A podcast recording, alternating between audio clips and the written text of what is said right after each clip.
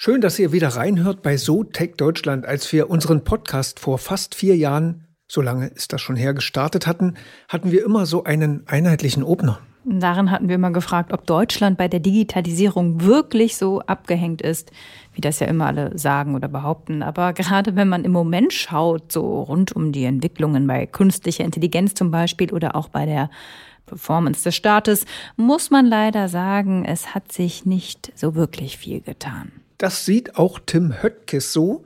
Ja, den CEO der Telekom hatten wir vergangenen November im Interview bei NTV. Es kann nicht sein, dass ein Land wie Deutschland in Europa die Nummer 13 oder 14 ist im Digitalisierungsindex, im berühmten DAISY-Index.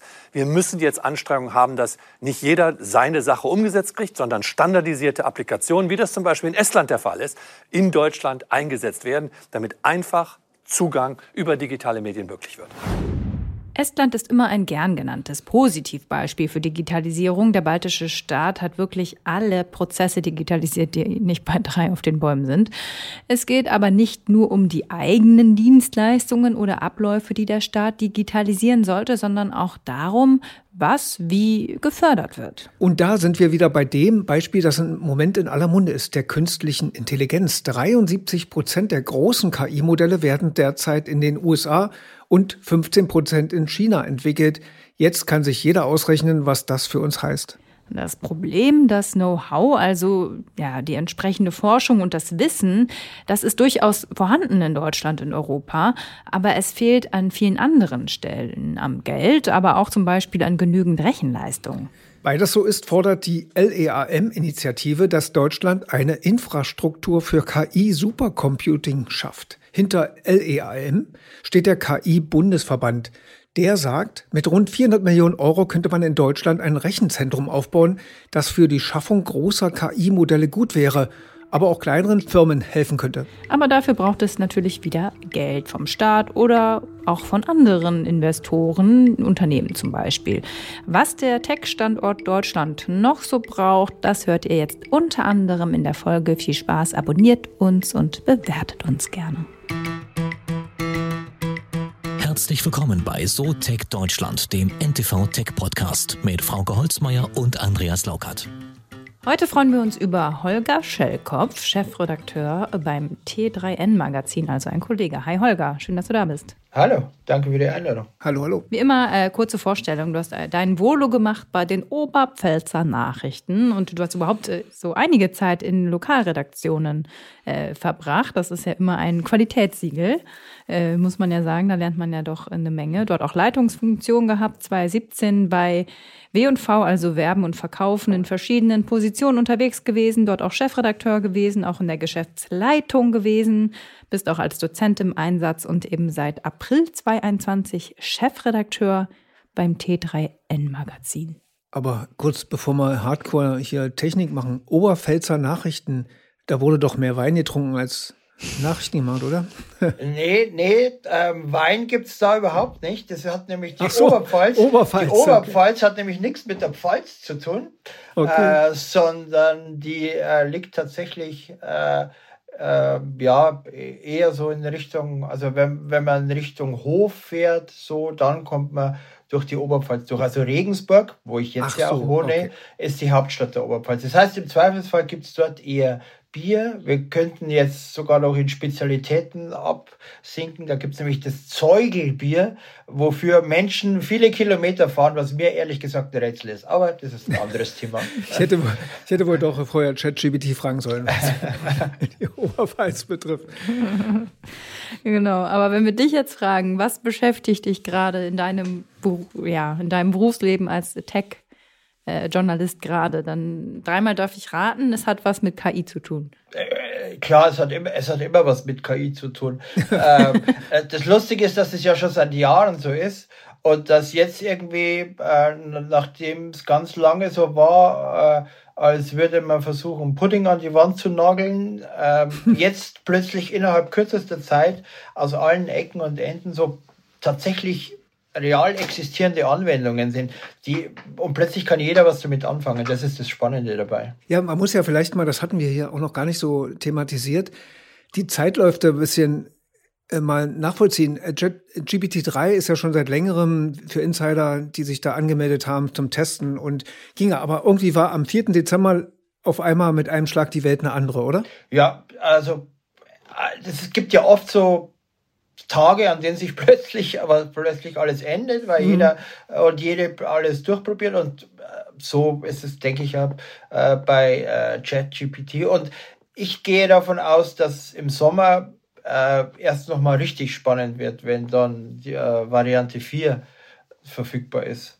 Die ja nach allem, was man hört, äh, das jetzt bestehende Ding auch noch um ein Vielfaches übertreffen soll an Qualität. Mhm. Hm. Trotzdem ist der Fokus ja auf ChatGPT ähm, von OpenAI noch immer sehr groß, auch jetzt mit Microsoft damit an Bord. Trotzdem, früher hat man ja immer gesagt, so Google galt ja auch immer als die KI-Schmiede. Die haben da ja auch unfassbare äh, Ressourcen reingebuttert und hatten jetzt Bart, auch ein schöner Name, mhm. äh, mal eben auf die Schnelle so aus dem Hut äh, gezaubert. Das, das war alles so ein bisschen überstürzt, oder wie war so dein Eindruck? Ich glaube nicht, dass es aus, auf die Schnelle aus dem Hut gezaubert war, sondern ich glaube. Äh, ja, das jetzt nicht, aber die also Präsentation. Also tatsächlich ist es überraschend, dass, äh, dass sie nicht besser vorbereitet äh, waren darauf, dass eben äh, Microsoft oder ChatGPT mit Microsoft, je nachdem, wie man sehen will, äh, so, so durchstartet.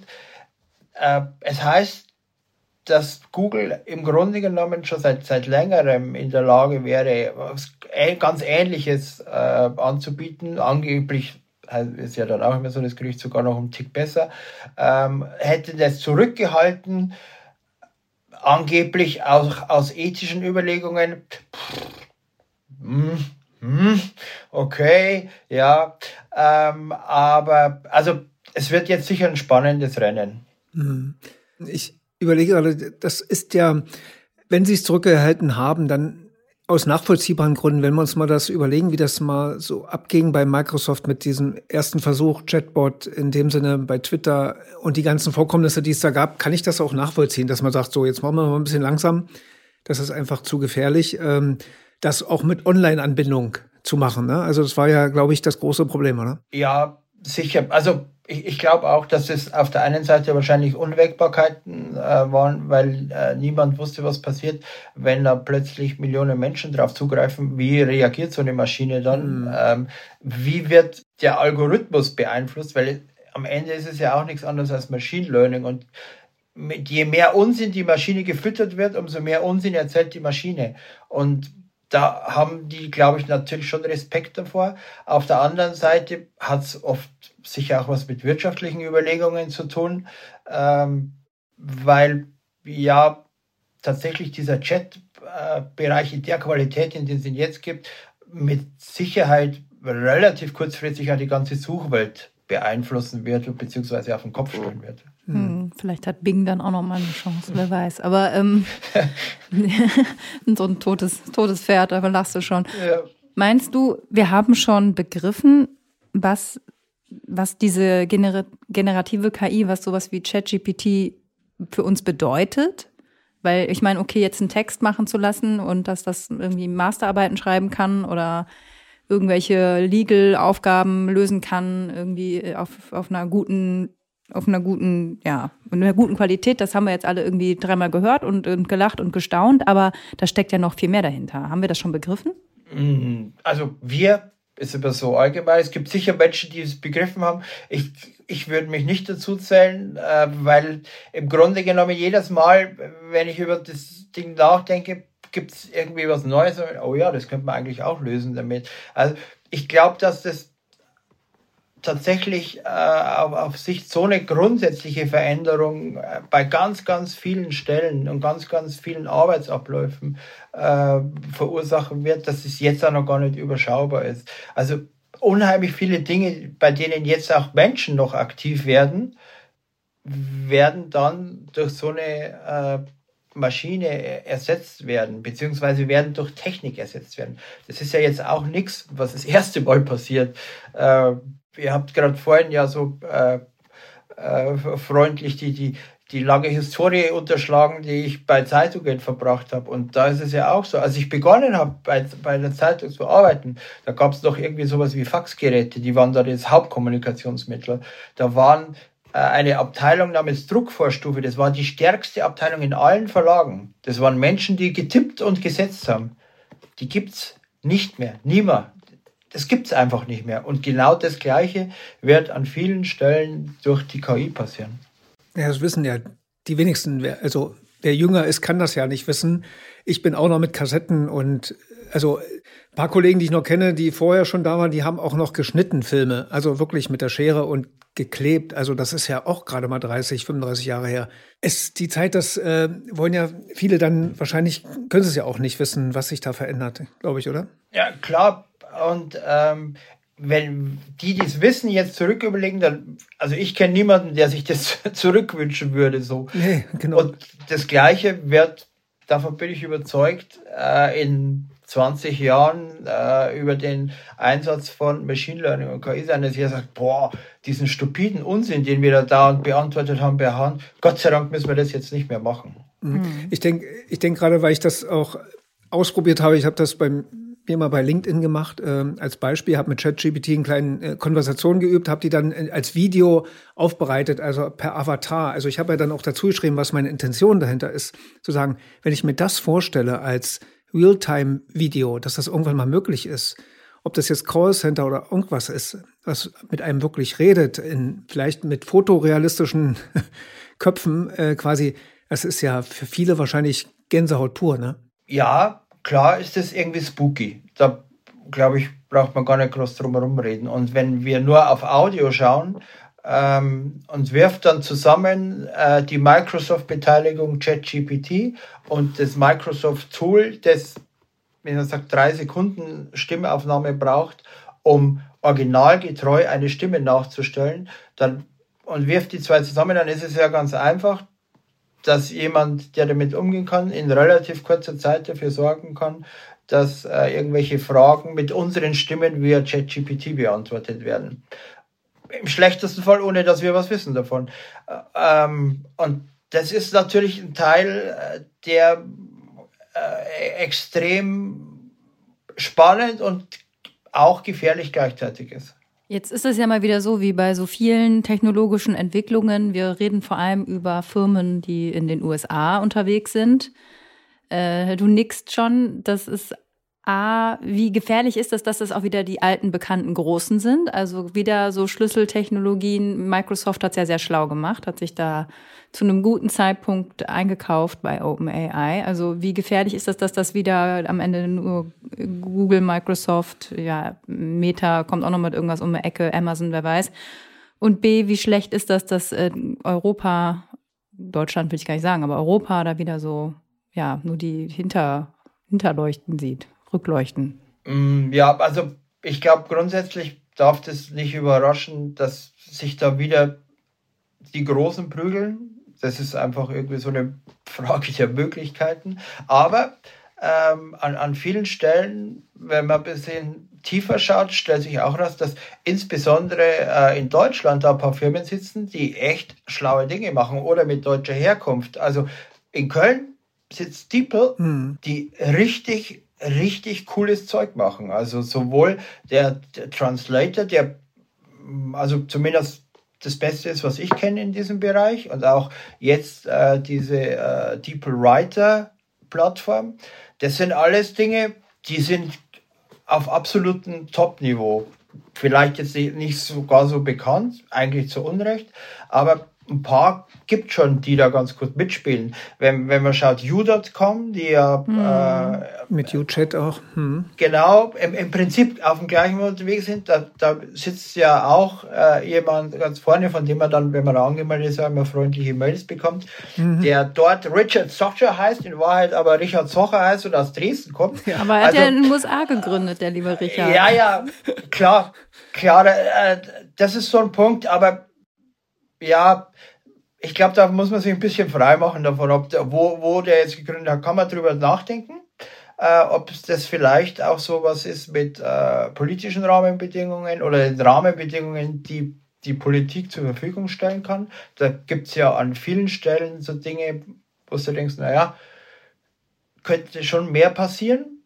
Aber erstaunlich ist, dass es dann eben solche äh, Unternehmen wie Diepel dann trotzdem gibt, die es ja direkt auch aus Deutschland raus geschafft haben. Hm. Genau, wenn man das jetzt nehmen würde, Aleph Alpha gibt es ja auch noch, ähm, ist eine dieser, zwar wesentlich kleiner, aber müsste man da nicht irgendwie versuchen, mit ganz viel Geld in Relation natürlich, die alle zusammenzuführen und nach Deutschland, dass sie in Deutschland bleiben oder zurückkommen und sagen, wir müssen hier eine groß, wir müssen, weil es hat ja auch eine technische Implikation, äh, weil die Sachen, die bisher laufen, werden wer eine deutsche Anfrage stellt, wird ins Englische übersetzt, wird dann dort verarbeitet, wird wieder zurück übersetzt. Da passieren natürlich ein Haufen Fehler. Es wäre natürlich sinnvoll, wenn wir eine deutsche Variante von sowas hätten, und zwar mit Power, oder? Natürlich. Äh, also wenn man zum Beispiel an Retresco aus äh, Berlin denkt oder Ike Semantics aus Stuttgart, die äh, Textrobots machen, verkürzt gesagt. Hm. Das ist alles, was denen fehlt, glaube ich, häufig nur die Wahrnehmung, also beziehungsweise das Marketing, um es jetzt mal mhm. ganz platt zu formulieren. Und natürlich würde das helfen, wenn äh, beispielsweise eine äh, Bundesregierung in der Lage wäre, äh, mal bei der CES was richtig hinzustellen. Also wer auch in diesem Jahr wieder über die CES-Maschine ist, hat riesige Areale mit, mit von Frankreich gesehen und weiß der Teufel was. Also äh, ganz viele, ganz viele äh, Präsenzen, die echt richtig groß waren. Und Deutschland hatte irgendwie so ein, naja, also einen Stand, den man lange suchen musste. Da waren ein paar coole Anwendungen von Fraunhofer so, aber im Grunde genommen von der Präsenz her lächerlich, muss man einfach so sagen. Mhm. Aber wenn du, wenn du Marketing schon sagst, braucht es dann mehr, keine Ahnung, wir haben jetzt kein Microsoft in Deutschland, aber man könnte ja auch sagen, eine SAP, eine Telekom, eine Celonis könnte in so ein DeepL oder sonst was investieren, das groß machen? Oder brauchen wir mehr Typen? So ein, so ein jetzt Elon Musk ist gerade schwierig natürlich, aber mhm. solche ja, Typen, die was personalisieren. Ne? Frank Thelen spricht immer über Daniel Wiegand und Lilium, hat bisher auch noch nicht ganz so geklappt, aber okay, andere Geschichte. Aber so von der, von der Art her. Klar, äh, Geschichten sind immer gut, wenn man die über Menschen erzählen kann. Äh, am Beispiel Musk kann man sehen, dass es dann irgendwie aber schwierig wird. Ähm, aber mit Leuten, die präsenter sind, die, mit denen dann viele Menschen was verbinden kann, tut man sich sicher leichter. Und wenn die Großen, also wie eben, bleiben wir bei SAP, äh, wenn die Großen vielleicht auch hergehen würden und sich dann darauf konzentrieren, auf solche äh, Unternehmen und mit denen gemeinsam was machen oder die da eben auch Geld reinstecken, das sie ja haben, dann würde das sicher helfen und dann würde es auch sehr viel einfacher sein, da ein Gegengewicht aufzubauen. Hm. Jetzt hieß es ja bisher immer, zumindest bei uns auch im Podcast hier nach fast 200 Folgen, immer wieder, ja, wir sind gut in der Forschung und dann mit dem, mit dem auf, der Stra auf die Straße bringen, da hapert es immer. Jetzt hatten wir ja letztens die Diskussion um BioNTech, die ja ein kleines Forschungszentrum in London aufgebaut haben, Riesendiskussion, gerade in der Pharmaindustrie und das ja, das könnte der Anfang sein, dass auch wir in der Forschung bald nicht mehr mithalten können, weil die uns immer mehr die Grundlagen wegfliegen. Also, wie siehst du das? Ja, die Gefahr ist definitiv da, dass wir, also nochmal dieses Beispiel CES, weil es da so plakativ war. Da ist irgendwie Deutschland mit Industrie mhm. vorhanden, also BMW führt halt da irgendwie ein Auto vor, das by the way, auch schon vor zwei Jahren bei BMW in der Fabrik zu sehen war mit irgendwelchen diesen Farbveränderungen. Da sind trotzdem alle ganz steil gegangen auf dieses Auto. Aber also, was ich sagen will, die Industriewahrnehmung dort war super. Ähm, aber alles, was vorher kommt, also sprich Startups oder eben noch mehr Forschung, die müssen brutal kämpfen, um wahrgenommen zu werden. Und da ist es, ist es, glaube ich, ganz wichtig, möglichst viel schnell und möglichst umfangreich dafür zu sorgen, dass eben gerade in diesem Forschungsbereich und auch im Startup-Bereich, weil das hängt ja immer direkt zusammen. Leute, die was entwickelt haben, vielleicht im Forschungsbereich, wollen dann nachher damit eventuell ein eigenes Unternehmen gründen. Wenn sie sehen, hm, funktioniert nicht, hier, also dann werden sie das halt woanders machen. Das heißt, wenn man diese Technologie weiter hier behalten will oder sogar noch ausbauen will, dann muss da was passieren. Und was? Was, was hörst du so in Gesprächen? Was wäre das jetzt aus deiner Sicht? Naja, es geht häufig völlig überraschend um Geld. Also ähm, äh, so Venture Capital ist halt, ist halt das Problem, das in Europa oder in Deutschland einzusammeln.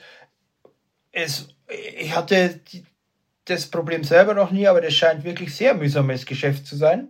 Und wenn die gleichen dann äh, mit dem gleichen Thema in die USA gehen und dann hören sie sich an, das hatte ich tatsächlich mal, dieses Gespräch, dann hören sie sich an, dann sagt einer, was, du bist nur 10 Millionen?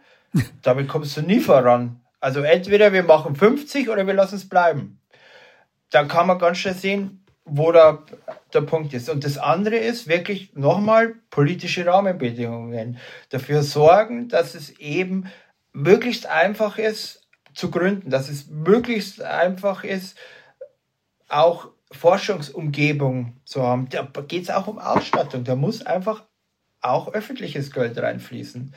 Und am Ende hat Deutschland ja immer noch die, äh, ja, den sehr guten Ruf, den es zu nutzen gilt, um auf allen Plattformen, die irgendwie dafür geeignet sind, Präsenz zu zeigen und herzuzeigen, hey, schaut mal, was wir alles haben. Mhm. Ich denke da auch gerade an diesen Vorschlag von Englisch als zweite Amtssprache, solche Sachen. Man muss ja auch irgendwie noch Fachkräfte hier reinholen ins Land. Ja, ja das ergibt sich, glaube ich, ohnehin. Also es gibt ja immer, immer mehr Unternehmen, die äh, Englisch als Hauptsprache eingeführt haben, obwohl sie in Deutschland sitzen, weil sie eben Entwickler in aller Welt haben. Das ist, glaube ich, übrigens auch ein wesentlicher Punkt, dass die Arbeitsbedingungen unter den Unternehmen auf moderne Standards kommen. Also wer immer noch der Meinung ist, dass er sich die Leute irgendwie ins Büro holt und die da alle sitzen müssen und heckeln, der kann es am besten gleich bleiben lassen, weil da wirst du keine guten Leute mehr kriegen. Haben die, haben denn die Startups ich meine, es ist eine schwierige Zeit jetzt nach Corona. Da hat sich ein, ein bisschen was verändert jetzt, äh, auch was die Risikofinanzierung betrifft und so. Wenn ich jetzt so an Sono Motors denke oder da habe ich manchmal das Gefühl, ob da die Businessmodelle so alle so passen, ob das nicht manchmal auch Träumer sind, ja, ein Auto mit, mit Solarzellen ausstatten, oh, und das kann fliegen oder keine, was da alles so für Ideen kommen, habe ich manchmal das Gefühl, dass, ja, die werden am besten allerliebsten Forscher und dann soll irgendjemand das, den Kram auch noch produzieren. Klar, also sicher sind es Träumer. Ich, ich glaube aber gleichzeitig, dass wenn du was wirklich Cooles auf den Markt bringen willst, musst du Träumer sein. Und dass du immer nur so eine 50-50 Chance hast, ob, also wahrscheinlich ist es sogar 10 zu 90 Chance, ob es was wird oder was es nicht wird. Ähm, aber gleichzeitig braucht sicher auch ähm, sehr viel Unterstützung in, in diesem Startup-Bereich, also so Accelerator-Programme oder auch, also äh, wirklich so, so, so, so Batches. Es gibt in Bayern beispielsweise gibt es das Media Lab Bayern, das sich nur um Startups kümmert, die im Medienbereich unterwegs sind und die denen dort wirklich sagen, es ist schön, wenn ihr alle drei super inhaltliche Ideen habt, aber wenn ihr niemand dabei habt, der Finanzen kann, wenn ihr niemand dabei habt, der Marketing kann, dann wird es nicht funktionieren. Und das ist sicher bei Startups ein ganz wesentlicher Punkt, dass äh, sich da halt oft Leute finden, die, die in die gleiche Richtung ticken und die gleichen Fähigkeiten haben, aber das Fähigkeiten-Set, das es braucht, um das Unternehmen funktioniert, nicht ganz da ist. Und da müssen halt dann entsprechend auch ähm, eben Programme da sein, die denen klar machen, dass sie eben auch jemanden brauchen, der sich mit Finanzen, mit Personal, mit Recht und all diesen Dingen auskennt. Du hast ja vor ein paar Minuten schon mal gesagt, so ja, Jobs, die sich vielleicht verändern oder vielleicht sogar wegfallen. Ähm, wenn wir dann in die Zukunft schauen, wann müssen wir anfangen, auch oder hätten wir schon anfangen müssen, auch sowas ja, neu zu denken wie ein Steuersystem? Also jetzt wahrscheinlich nicht nur in Deutschland, sondern europaweit oder weltweit. Also äh, Roboter besteuern, haben wir auch schon mal diskutiert, aber eine KI kannst du natürlich auch irgendwie besteuern, wenn bestimmte Menschen vielleicht dann keine Arbeit mehr finden. Ich will jetzt gar nicht auf Grundeinkommen kommen, aber ähm, trotzdem, inwieweit müssen wir Gesellschaft neu denken und sind wir schon zu spät dran damit? Hm. Also ich, wir sind jetzt wahrscheinlich noch nicht zu spät dran damit, aber bis es wirklich gedacht wird und dann vielleicht sogar irgendwann mal umgesetzt wird, werden wir sicher wieder ein bisschen zu spät dran sein. Ich persönlich glaube, dass auch auf Sicht an äh, Grundeinkommen kein Weg vorbeiführen wird. Anders ist es meines Erachtens äh, nicht, nicht mehr zu lösen. Und das ist ja auch was, das, das immer öfter aus ganz unterschiedlichen äh, Ecken zu hören ist. Also es gibt beispielsweise der Albert, Albert Wenger, der ist ein Venture-Kapitalist, äh, der mit seinem Büro irgendwie im 30. Stock in New York in diesem Flat Island sitzt, also jetzt nicht aus der ärmlichen Ecke. Ähm, und das ist gleichzeitig jemand, der sich ganz aktiv für ein Grundeinkommen einsetzt. Also da muss sagen, wenn, so, wenn solche Leute das schon identifiziert haben, dann wäre es vielleicht auch an der Zeit, sich intensiver damit zu beschäftigen, weil es ja auch braucht, da Überzeugungsarbeit zu leisten. Und klar ist auch das Steuersystem ähm, was, das man anschauen muss, aber da ist es halt auch so, dass du eine, mindestens eine europäische Lösung brauchst, sonst kommt man ja da auch nicht weiter. Das ist halt da der große Haken dabei europäische Lösung ist jetzt nicht unbedingt das, was dafür sorgt, dass es schneller geht. Ja.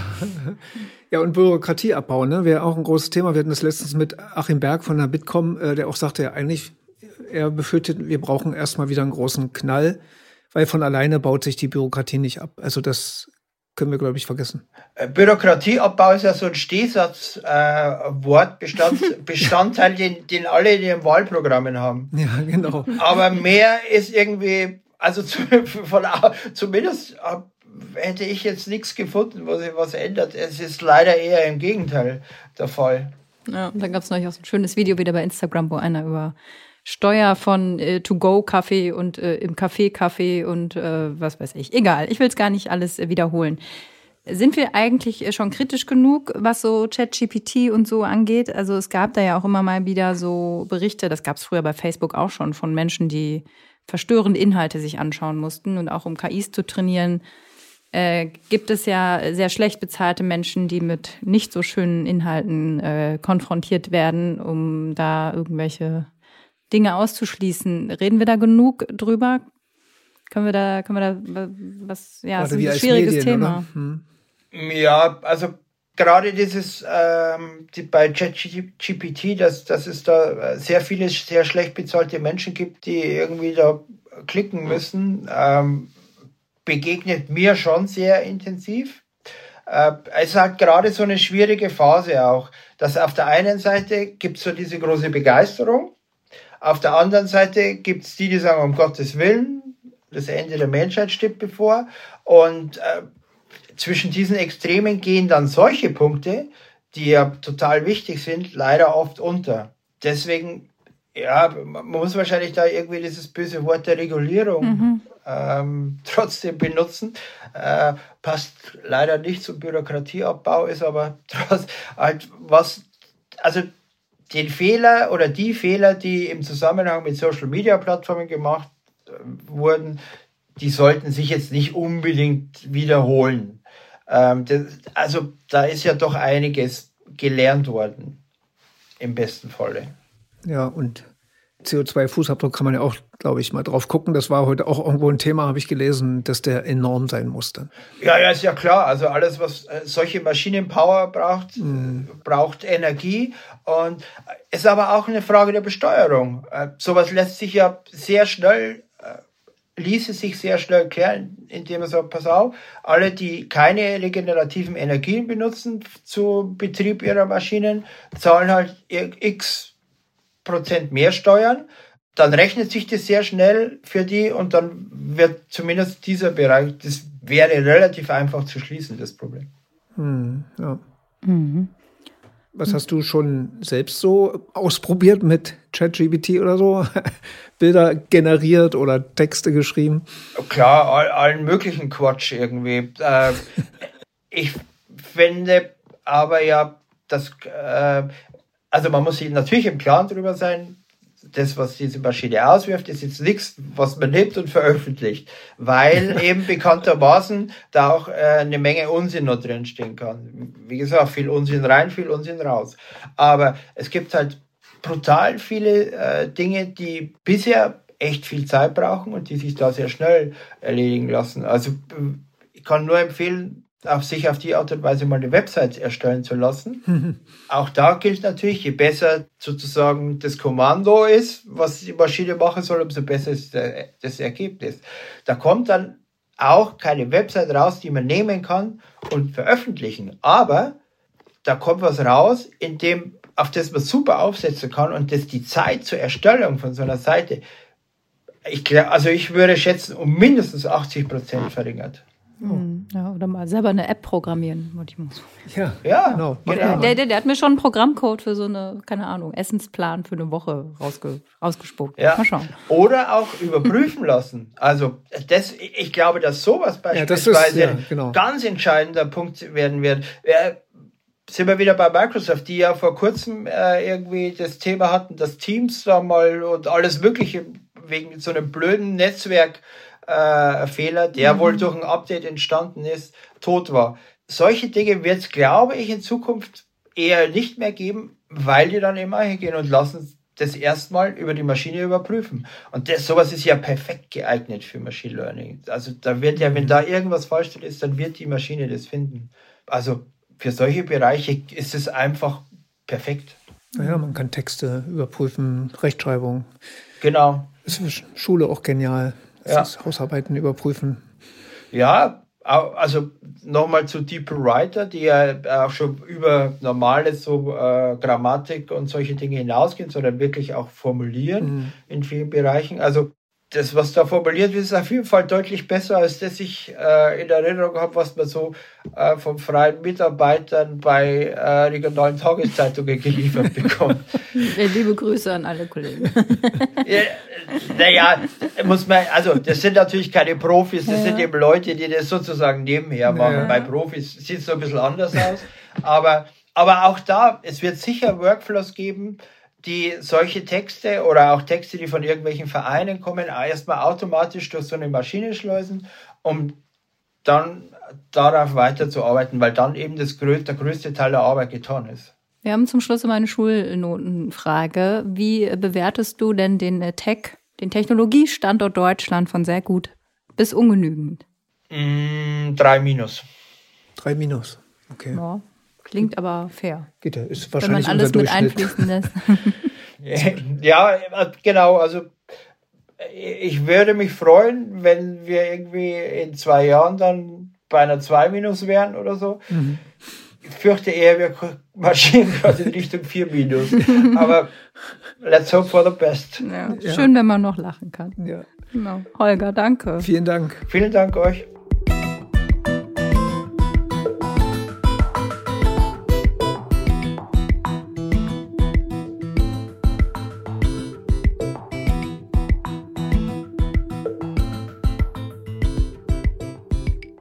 Dieser Podcast ist eine Produktion der Audio Alliance.